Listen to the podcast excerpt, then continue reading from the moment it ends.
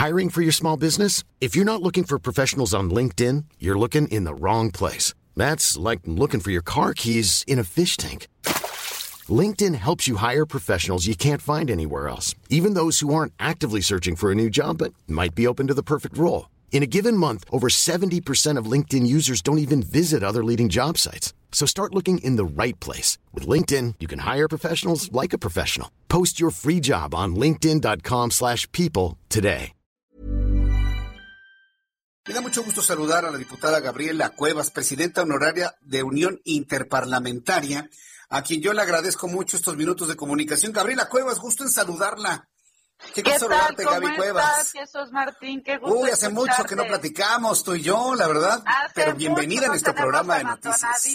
Muchísimas Tú me tienes abandonado en este programa, por supuesto. No, no, no. Ay, Gaby, pues me da mucho gusto saludarte. Igualmente. Me parece muy bien. Y muy buenas noches también para todo tu auditorio.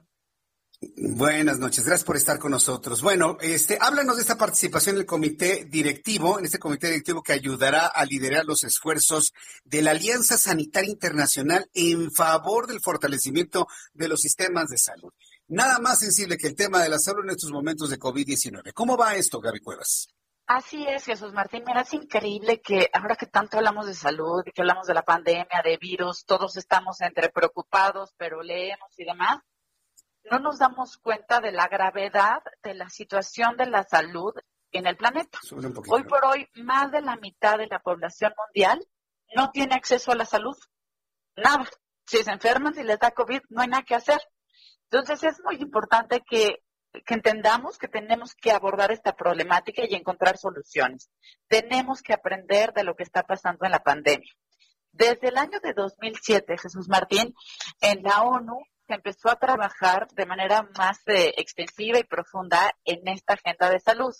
empezó la, la Organización de las Naciones Unidas desde el año 2000 con los objetivos del milenio y donde se planteaba construir un planeta mucho más incluyente para todos. Dentro de estos objetivos, por supuesto que estaba la agenda de salud.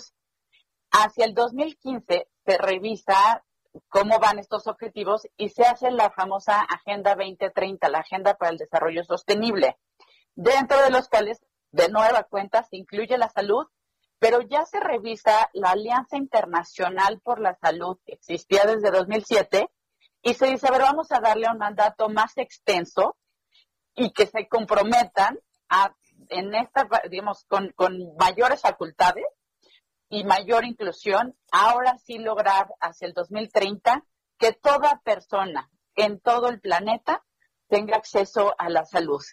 Y de ahí surge este movimiento por la cobertura universal de salud 2030, se llama UHC 2030, que es Universal Health Coverage 2030, por sus siglas en inglés.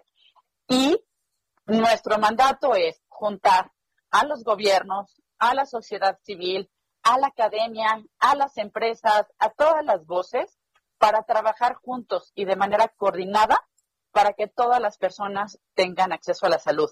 Mm. Si no lo hacemos, Jesús Martín, la proyección es terrible. Es que para el 2030, 5 mil millones de personas en el mundo no tendrán acceso a la salud. Será la pobreza la que... Sí, será la pobreza la que defina quién vive y quién se muere.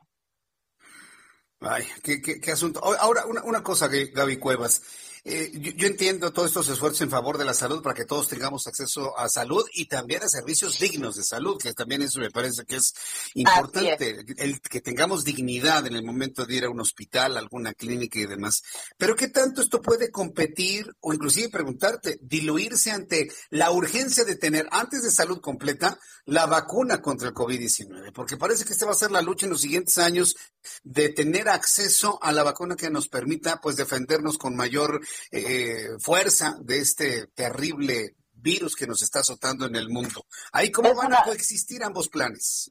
Es una muy buena pregunta, Jesús Martín. Y la realidad es que la vacuna sí es un esfuerzo muy importante, es un esfuerzo indispensable, pero no es el único ingrediente para salir adelante de la pandemia. es más, todavía no está claro cuánto dura la inmunidad una vez que se tiene la vacuna. No está tampoco claro si una persona que ya recibió la vacuna puede contagiar a otra que no esté vacunada. Es decir, Estamos todavía en una fase donde sabemos que la vacuna ayuda y en un alto porcentaje, pero no sabemos ni por cuánto tiempo, ni con muchas otras respuestas que quisiéramos tener, pero que la ciencia sí está avanzando todos los días, pero que no tiene toda la respuesta. ¿Qué se necesita también? Concretamente en el caso de la pandemia, tener tratamiento, saber, así como en su momento estábamos preocupadísimos por la H1N1 y surgió el Tamiflu, a eso me refiero con tratamientos. Necesitamos saber qué medicinas funcionan. Y hay avances muy importantes en este sentido. Y también de manera muy importante necesitamos trabajar con la gente, Jesús Martín. Necesitamos entender que la salud pública se construye por hábitos y por trabajo con la gente. Entonces, estos ingredientes no son ajenos a la cobertura universal de salud. ¿Por qué? Porque se necesitan hospitales, porque se necesitan las vacunas, se necesita la medicina preventiva, los tratamientos, los especialistas, el personal de salud Hoy nos queda muy claro que ni en México ni en el mundo contamos con el personal de salud suficiente. Y hoy nos damos cuenta que ni les pagamos lo que deberíamos, nos damos cuenta de la terrible desigualdad que hay entre los servicios privados y los servicios públicos de, salud, especialmente en países en desarrollo. Si revisamos, por ejemplo, las tasas de mortalidad en México entre el sector público y el sector privado es abismal.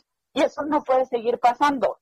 Entonces, la cobertura universal de salud es una especie de paraguas que garantizaría que esta y cualquier otra pandemia ni nos agarre con los dedos en la puerta y también siente las bases para una mayor cooperación. Ahorita el pleito global ha sido por de dónde salió el virus, quién cierra primero sus fronteras, quién saca la vacuna, si se cierran las fronteras y que no pueden exportar vacunas.